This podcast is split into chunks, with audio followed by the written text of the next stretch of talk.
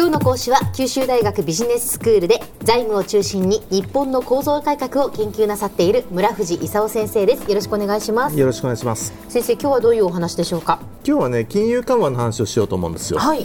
であのアメリカと日本とヨーロッパのね、ええ。話なんですけども、はいあのアメリカがリーマンショックが起こった時にね、世界の株価が半分になっちゃったっていうんでね、はい。突然ねドルを45倍にして世界中に放り込んだんですよ。でドルって中央銀行であるあの FRB ええ。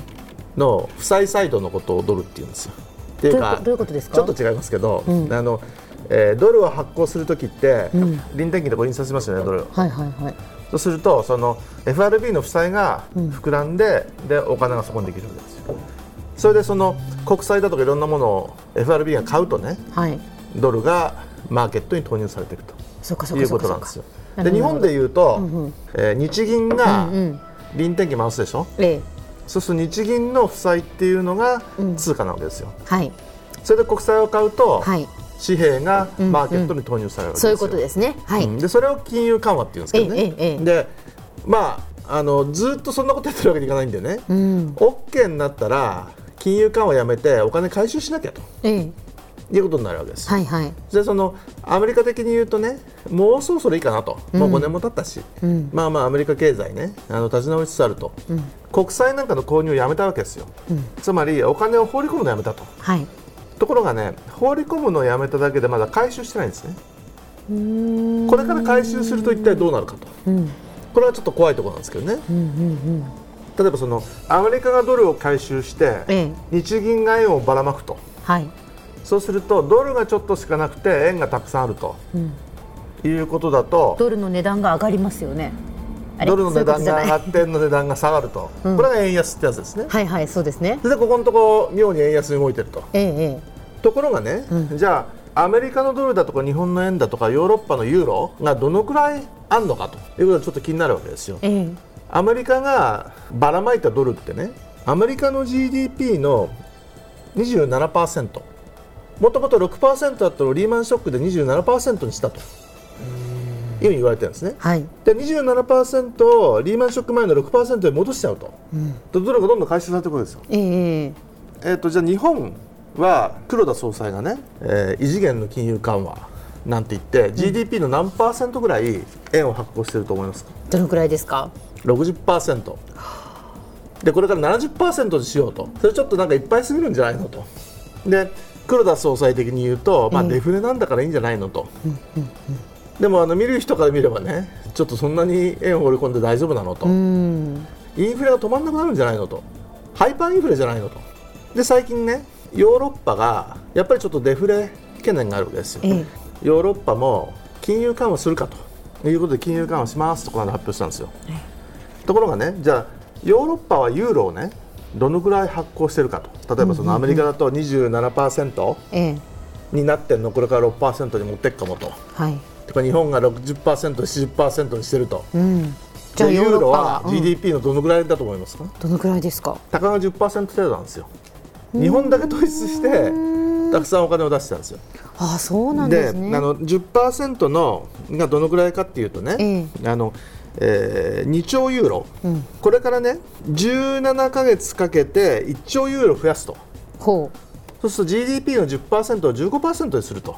いう程度の話なんですけどでもまあとてつもない金融緩和と。いうことで、えーどうやってやるかっていうとさっきと一緒でね国債を買うわけですよ。うはい。だけどヨーロッパって通貨はユーロにしてんだけど、財政政策っていうねあの国債を発行したり公共投資をしたりっていうのを国が勝手にやっててね。ああそれは国ごとに違うわけ各ですね。国の中央銀行がええええ。いろんなことやってるわけですよ。そういう意味で各国が各国の発行している国債を ECB ヨーロッパの中央銀行の指導のもとに買うわけですよ。はいそれでそのヨーロッパ全体の10%しかなかったユーロを15%ぐらいにしようという話になってきたわけですね。ECB に出資出資している割合に応じて買うと。つまりドイツが一番たくさん買うってことなんだけど、本当に困ってるのはどっかと。例えばギリシャとかね、あの南ヨーロッパの方はみんなその財政破綻してね、ええ。あのつい最近もあの、えーギリシャの選挙なんか行われてね、あの緊縮財政嫌だと、こと言ってるんだけど外側から見るとキリギリスだろうと。先になんかいい思いしてるからね。そうやってその借り入れいっかかることになるんだと。で新しい政権なんかはその借り入れ少しなしにしてくんないみたいな、ね。ことを言ってドイツあたり怒ってるわけですよ。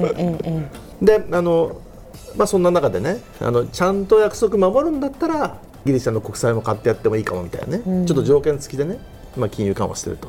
いうことでアメリカの金融緩和は今やめるところと、ところが日本とヨーロッパはすごい金融緩和をやってるところと、はいはいはい。でさらに言うと日本は欧米に比べてとてつもないお金を放り込んでてね、うん。歯止めが効かないようなうん。インフレの可能性ええ。を本当は持ってるわけですよ、うん。そもそも発行している国債自体がねはい。もうとてつもなく大きいわけですよどこが買ってるかっていうと民間の金融機関だとか財政投融資と日銀とこの3つが買ってたわけだけど、日銀がむやみやたらに買ってますと。で今まだあの買ってるから金買うと金利が下がるんですよ。はい。でもう目に見えないくらいの金利になってきちゃったんでね、これからどうなるかと。それから財政投融資って昔あの郵便局って言ってたね。日本郵政っていう会社なんですよ。でそれって今年民営化される予定なんですね。そうすると政府があのなんかしろっつってもねしないかもしれないんで、国債買えとかねあの在当債在当機関債買いなさいっつっても嫌だっていう、売るかもしれないです金利が上がると。そうするとその民間金融機関だとか日本郵政が売ってくるのを全部日銀がお金を吸いながら買い支えると、何が一体起こるのかと、ハイパーインフレですよね。とてつもなく危ないことに今実はなってると。いうことなんですよ。そうですか。ちょっと心配になってきた。ちょっと心配になってきました。どうなるんだろうって。えっとインフレはええ。そのあの黒田さんが2%インフレターゲットとか言ってるんですけど、はい。本当に問題なのはね2%が達成できるかどうかじゃなくて2%で止められるかどうかなんです実は。ということで、まあ、アメリカ、あの日本、ヨーロッパ、えー金融緩和状況がアメリカと日本、ヨーロッパで全く真逆なんですけど、はい。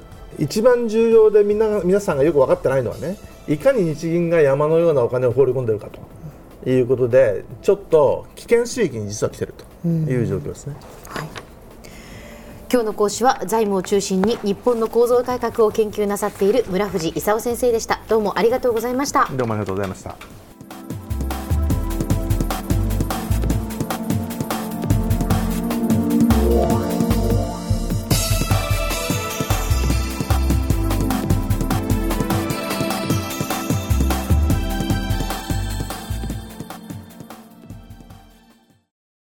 ゾクゾクグイグイメラメラつながるゾワゾワ。ハラハラ。メキメキ。つながる。ズキズキ。モワモワホカホカつながる。キリキリ。ざわざわ。キュンキュン。ガンガン。ワクワク。うずうず。ドキドキ。ルンルン。バクバク。